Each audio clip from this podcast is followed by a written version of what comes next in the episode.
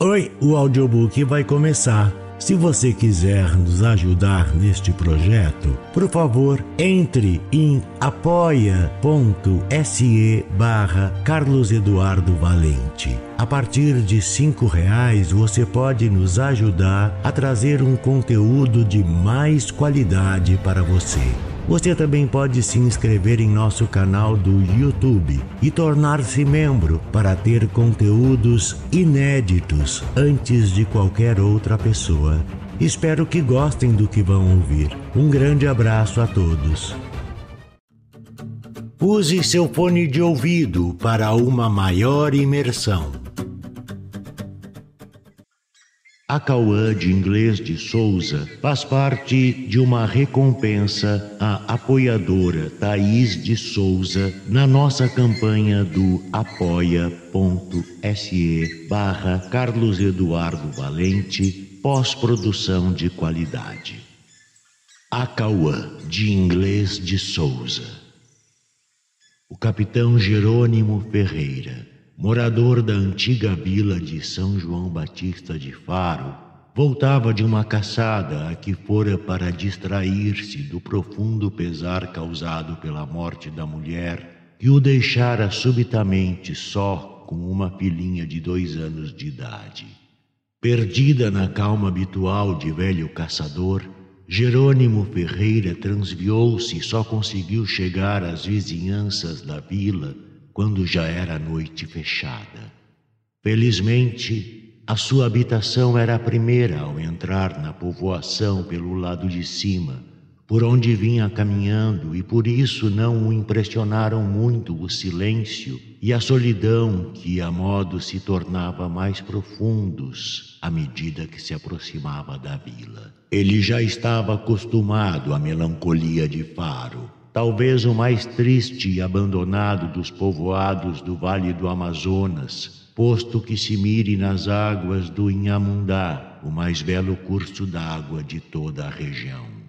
Faro é sempre deserta, a menos que não seja algum dia de festa em que a gente das vizinhas fazendas vem ao povoado, quase não se encontra viva alma nas ruas. Mas se isso acontece à luz do sol, as horas de trabalho e de passeio, à noite a solidão aumenta. As ruas, quando não sai a lua, são de uma escuridão pavorosa. Desde as sete horas da tarde só se ouve na povoação o pio agoureiro do murucututu e o lúgubre uivar de algum cão vagabundo, apostando queixumes com as águas múrmuras do rio. Fecham-se todas as portas, recolhem-se todos com um terror vago e incerto que procuram esconjurar invocando Jesus Maria José. Vinha, pois, caminhando o capitão Jerônimo a solitária estrada, pensando no bom agasalho de sua fresca rede de algodão trançado e lastimando-se de não chegar a tempo de encontrar o sorriso encantador da filha que já estaria dormindo. Da caçada nada trazia, Fora um dia infeliz, nada pudera encontrar, nem ave nem bicho, e ainda em cima perdera-se e chegava tarde, faminto e cansado. Também quem lhe mandara sair à caça em sexta-feira. Sim, era uma sexta-feira. E quando depois de uma noite de insônia se resolvera tomar a espingarda e a partir para a caça, não se lembrara que estava num dia por todos conhecido como Asiago e especialmente temido em Faro, sobre que pesa o fado de terríveis malefícios. Com esses pensamentos, o capitão começou a achar o caminho muito comprido, por lhe parecer que já havia muito passado o marco da jurisdição da vila. Levantou os olhos para o céu a ver se se orientava pelas estrelas sobre o tempo decorrido, mas não viu estrelas. Tendo andado muito tempo por baixo de um arvoredo, não notara que o tempo se transformava e achou-se de repente numa dessas terríveis noites do Amazonas, em que o céu parece ameaçar a terra com todo o furor de sua cólera divina. Súbito, o clarão vivo de um relâmpago rasgando o céu mostrou ao caçador que se achava a pequena distância da vila, cujas casas caiadas de branco lhe apareceram numa visão efêmera. Mas pareceu-lhe que errara de novo o caminho, pois não vira sua casinha abençoada, que devia ser a primeira a avistar. Com poucos passos ainda, achou-se numa rua, mas não era a sua. Parou e pôs o ouvido à escuta, abrindo também os olhos para não perder a orientação de um novo relâmpago. Nenhuma voz humana se fazia ouvir em toda a vila, nenhuma luz se via, nada que indicasse a existência de um ser vivente em toda a redondeza. Faro parecia morta. Trovões furibundos começaram a atroar os ares. Relâmpagos amiudavam-se, inundando de luz rápida e viva as matas e os grupos de habitações que logo ficavam mais sombrios. Raios caíam com fragor enorme, prostrando cedros grandes, velhos de cem anos. O capitão Jerônimo não podia mais dar um passo nem já sabia onde estava. Mas tudo isso não era nada. Do fundo do rio, das profundezas da lagoa formada pelo Inhamundá, levantava-se um ruído que foi crescendo, crescendo, crescendo e se tornou um clamor horrível, insano. Uma voz sem nome que dominava todos os ruídos da tempestade. Era um clamor só comparável ao brado imenso que hão de soltar os condenados no dia do juízo final. Os cabelos do capitão Ferreira puseram-se de pé e duro como estacas. Ele bem sabia o que aquilo era. Aquela voz era a voz da cobra grande, da colossal sucuriju que reside no fundo dos rios e dos lagos. Eram os lamentos do monstro em laborioso parto. O capitão levou a mão à testa para benzer-se, mas os dedos trêmulos de medo não conseguiam fazer o sinal da cruz. Invocando o santo de seu nome, Jerônimo Ferreira deitou a correr na direção em que supunha dever estar sua desejada casa. Mas a voz, a terrível voz, aumentava de volume. Cresceu mais Cresceu tanto que os ouvidos do capitão zumbiram. Tremeram-lhe as pernas e caiu no limiar de uma porta. Com a queda, espantou um grande pássaro escuro que ali parecia pousado, que voou cantando. Muito tempo esteve o capitão caído sem sentidos. Quando tornou a si, a noite ainda estava escura mas a tempestade cessara. Um silêncio tumular reinava. Jerônimo, procurando orientar-se, olhou para a lagoa e viu que a superfície das águas tinha um brilho estranho, como se a tivessem untado de fósforo. Deixou errar o olhar sobre a toalha do rio, e um objeto estranho, afetando a forma de uma canoa, chamou-lhe a atenção. O objeto vinha impelido por uma força desconhecida em direção à praia para o lado em que se achava Jerônimo. Este, tomado de uma curiosidade invencível, adiantou-se, meteu os pés na água e puxou para si o estranho objeto. Era com efeito uma pequena canoa, e no fundo dela estava uma criança que parecia dormir. O capitão tomou-a nos braços. Nesse momento rompeu o sol por entre os animais de uma ilha vizinha. Cantaram os galos da vila, ladraram os cães. Correu rápido o rio perdendo o brilho desusado. Abriram-se algumas portas.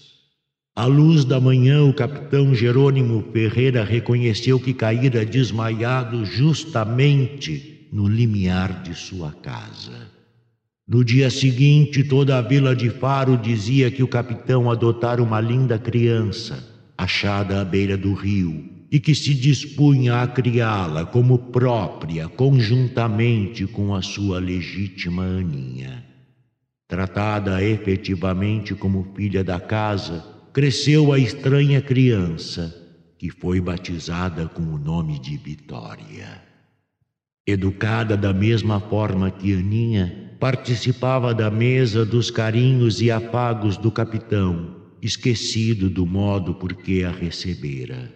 Eram ambas moças, bonitas aos 14 anos, mas tinham um tipo diferente.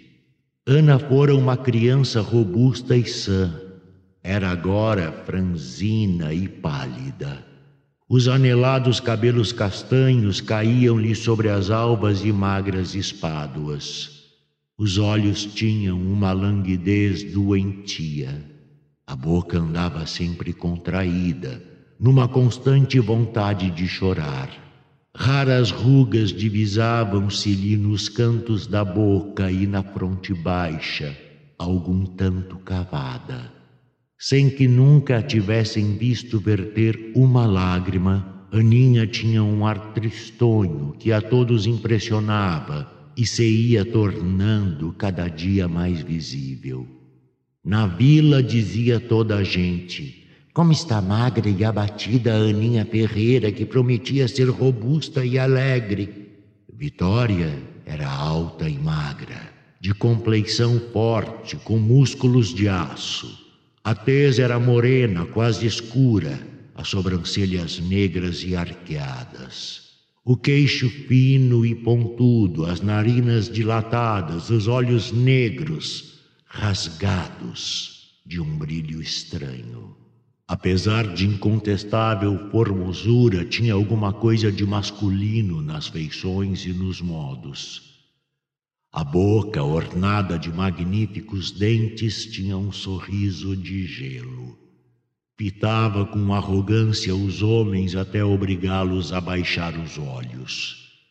As duas companheiras afetavam a maior intimidade e ternura recíproca mas o observador atento notaria que Aninha evitava a companhia da outra, ao passo que esta a não deixava.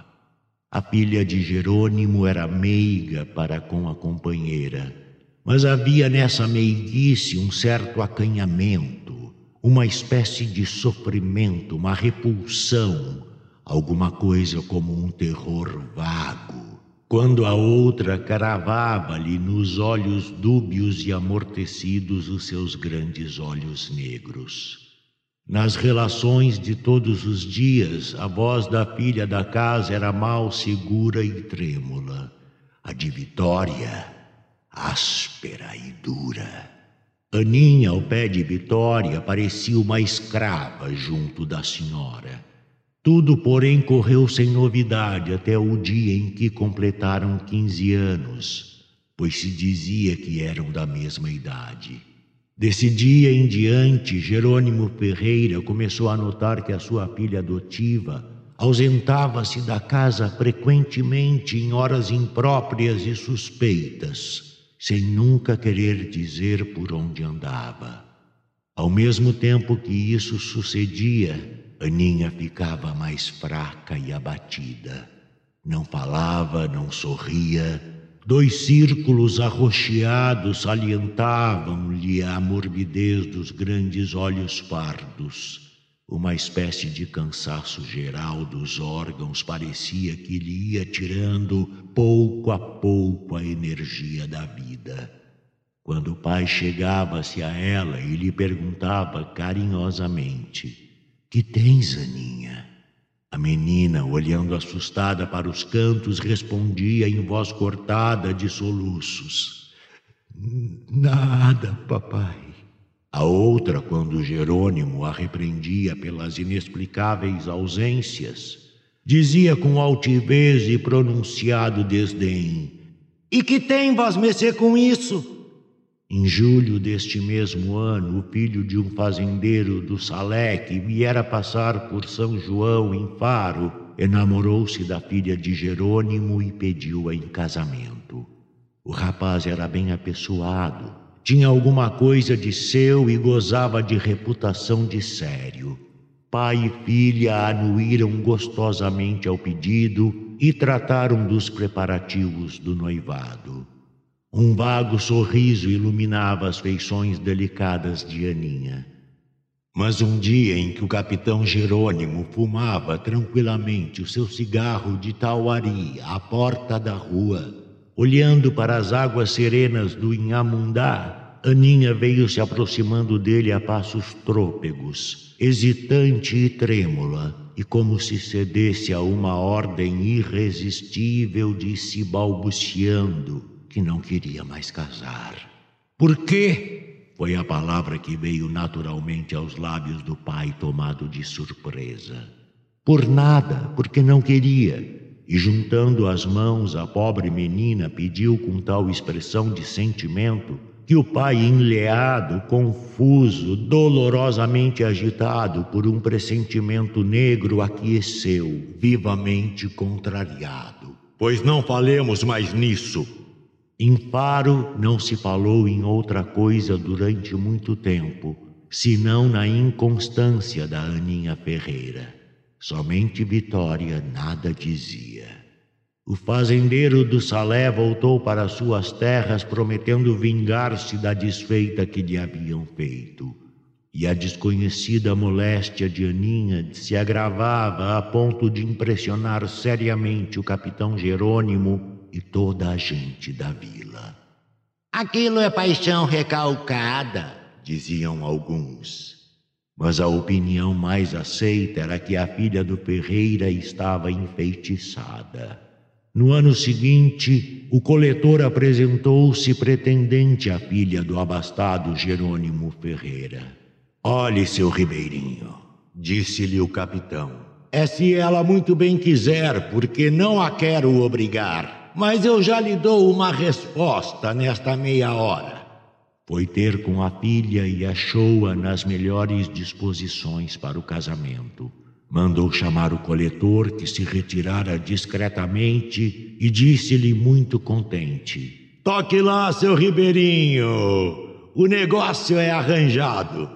Mas daí a alguns dias, Aninha foi dizer ao pai que não queria casar com o Ribeirinho. O pai deu um pulo da rede em que se deitara havia minutos para dormir a cesta. Temos tolice! E como a moça dissesse que nada era, nada tinha, mas não queria casar, terminou em voz de quem manda. Pois agora há de casar porque quero eu! Aninha foi para o seu quarto e lá ficou encerrada até o dia do casamento, sem que nem pedidos nem ameaças a obrigassem a sair. Entretanto, a agitação de Vitória era extrema. Entrava a todo momento no quarto da companheira e saía logo depois com as feições contraídas pela ira. Ausentava-se da casa durante muitas horas, metia-se pelos matos, dando gargalhadas e assustavam os passarinhos. Já não dirigia a palavra a seu protetor nem a pessoa alguma da casa. Chegou, porém, o dia da celebração do casamento. Os noivos, acompanhados pelo capitão, pelos padrinhos e por quase toda a população da vila, dirigiam-se para a matriz. Notava-se com espanto a ausência da irmã adotiva da noiva. Desaparecera, e por maiores que fossem os esforços tentados para a encontrar, não lhe puderam descobrir o paradeiro. Toda a gente indagava surpresa. Onde andará a Vitória? Como não vem assistir ao casamento da Aninha? Capitão franzia o sobrolho, mas a filha parecia aliviada e contente. Afinal, como ia ficando tarde, o cortejo penetrou na matriz e deu-se começo à cerimônia. Mas eis que na ocasião em que o vigário lhe perguntava se casava por seu gosto, a noiva pôs-se a tremer como varas verdes, com o olhar fixo na porta lateral da sacristia. O pai, ansioso, acompanhou a direção daquele olhar e ficou com o coração do tamanho de um grão de milho. De pé à porta da sacristia, hirta como uma defunta, com uma cabeleira feita de cobras, com as narinas dilatadas e a tez verde-negra, Vitória, sua filha adotiva, fixava em Aninha um olhar horrível, olhar de demônio, olhar frio que parecia querer pregá-la imóvel no chão.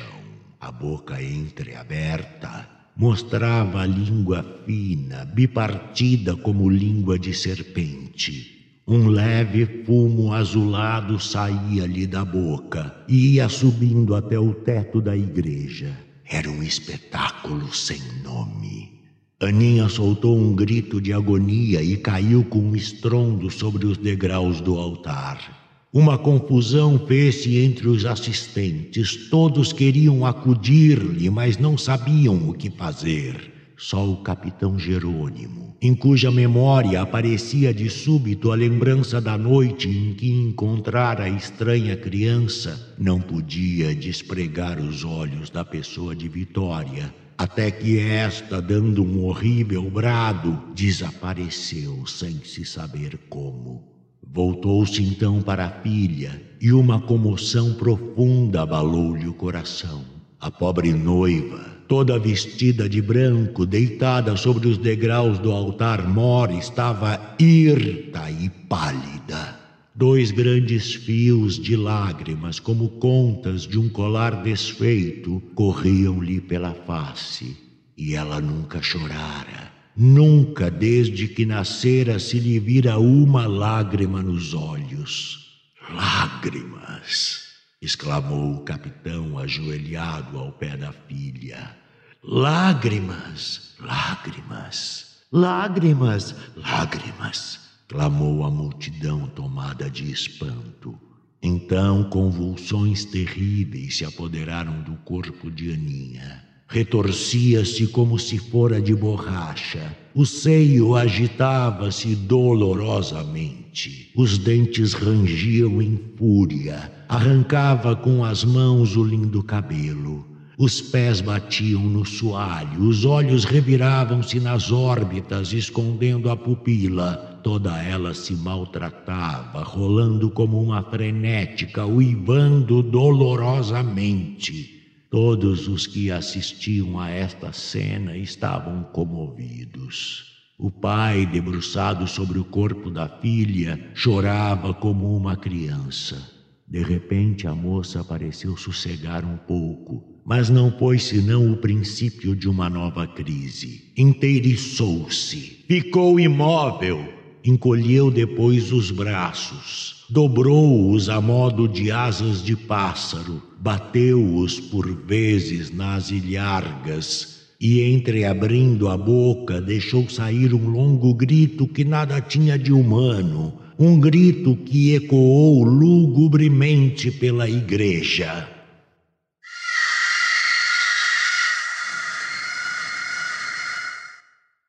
Jesus! Bradaram todos caindo de joelhos, e a moça, cerrando os olhos como em êxtase, com o corpo imóvel, à exceção dos braços, continuou aquele canto lúgubre